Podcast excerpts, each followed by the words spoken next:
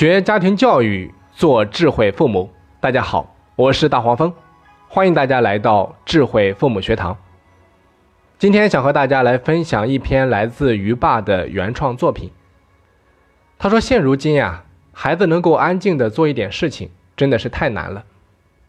比如说前几天去接孩子，在幼儿园的门口看到一个小朋友想要去玩滑板车，结果一只脚刚放上去。”他的妈妈就跑过去说：“宝贝，不可以玩，会摔倒。”孩子回头看了妈妈一眼，虽然有些不开心，但还是下去了。然后他又跑到一棵树的下面去捡落叶。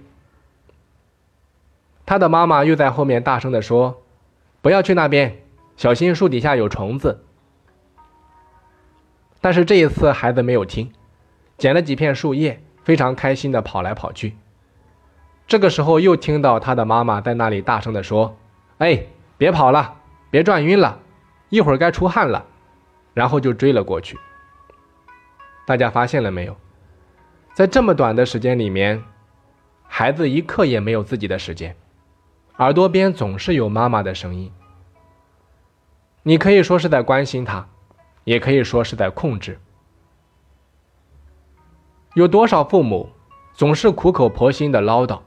想去安排孩子的一切，生怕自己少说一句话，孩子就会走弯路。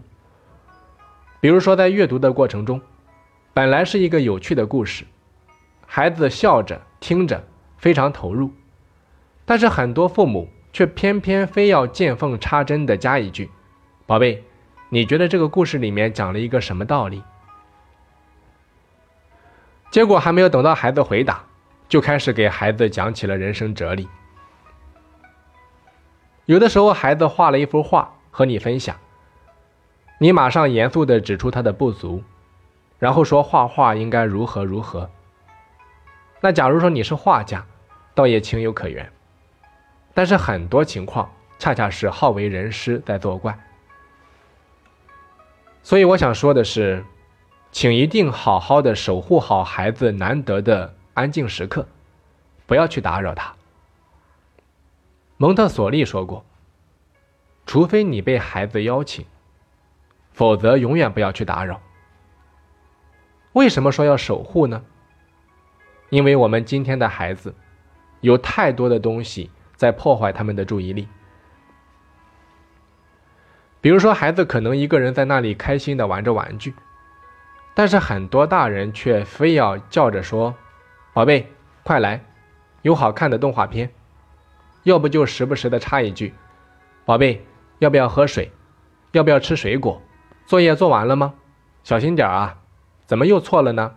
应该这样来。”你看，我们总是习惯于用这样的方式去打扰，在这样的情形下，孩子很难有专注的去做一件事情。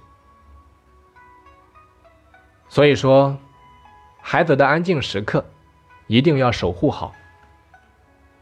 而且要给孩子一个安静的成长环境，这一点是非常重要的。我非常喜欢自己在家里面读书，然后儿子在旁边安静的玩他自己的玩具，这样的时刻真的很美好。因为这个时候的我是安静的，我也给了儿子一个安静的环境。假如说某一天我自己打开手机视频，孩子肯定会凑过来，不管我看的是什么。他总是会充满好奇。幸好如今我能够给到孩子一个安静的成长环境，就如同我小时候奶奶给了我一个安静的环境一样。记得那个时候啊，农闲的夏日里，我可以整天待在房间里，或者说在屋前的桑树下看书，奶奶从来不打扰。现在想起来，感觉真的很美好。所以说，孩子的行为，他一定是环境的产物，家庭氛围如何，直接影响着孩子的成长。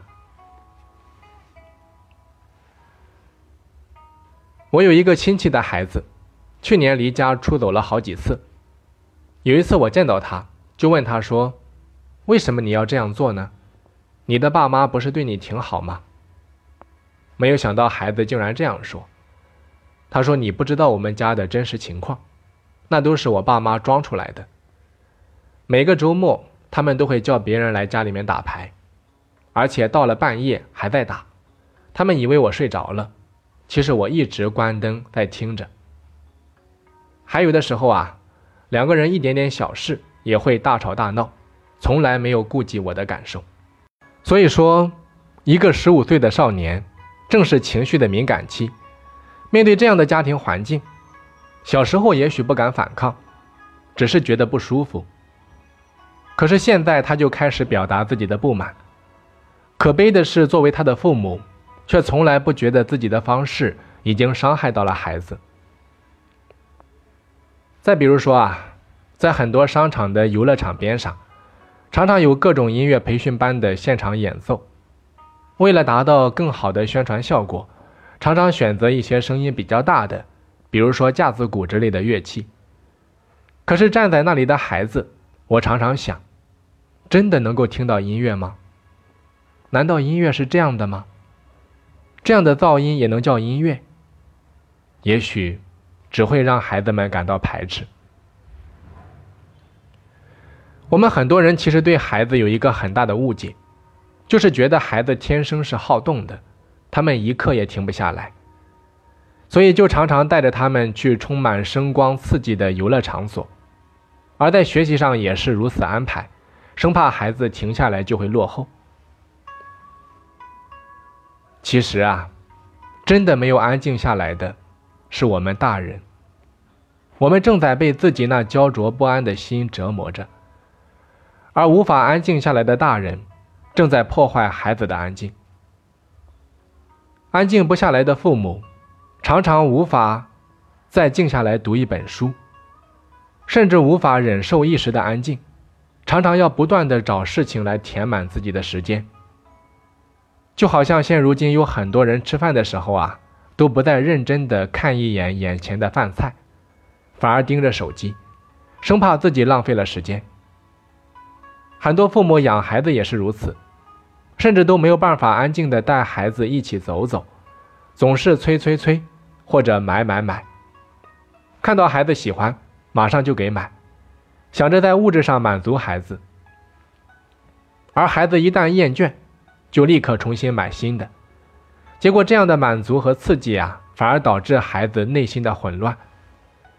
如今的孩子最不缺的就是物质，反而是父母的用心陪伴。和难得的属于自己的安静时光。曾经有一个幼儿园的老师这样描述一些注意力不集中的孩子。他说，这些孩子的家庭条件都非常好，从小就有各种各样好玩的玩具，所以在学校里面对老师用的教具一点都没有兴趣。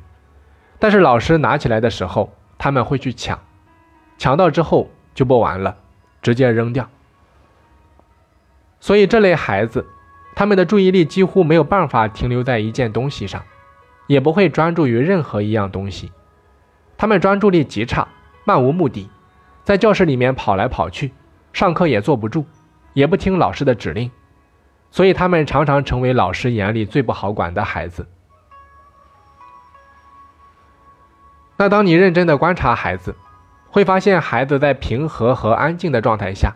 能更好的完成学习的任务，而且会表现出非凡的专注力。有时反而会让父母担忧：我的孩子总是专注这个，会不会有问题呢？比如说，我的儿子总是专注于幼儿园的拼插积木，而没有去其他的游戏区去尝试别的。当老师这样说的时候，起初我还是有一点担忧，他是不是不喜欢尝试新事物啊？但是我知道，这是他在安静的学习，每次都在尝试拼插积木里的新东西，怎么能说没有尝试呢？当孩子专注于一件事情的时候，他已经在内心里面慢慢的构建一个属于自己的认知体系，他用自己的语言、动作、思想来完成这个过程，不断的尝试、修正和总结。他最需要的是安静，不被打扰。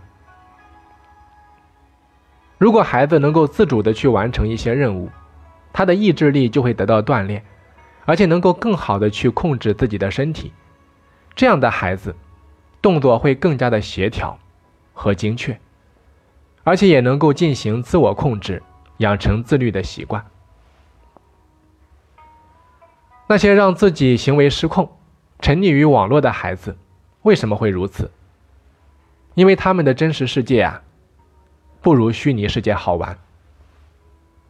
他们没有办法安静的看一本书，也没有办法好好的静下来思考自己的生活。所以，请记得多陪伴孩子，给孩子一个温暖、安宁的成长环境，让孩子静一静。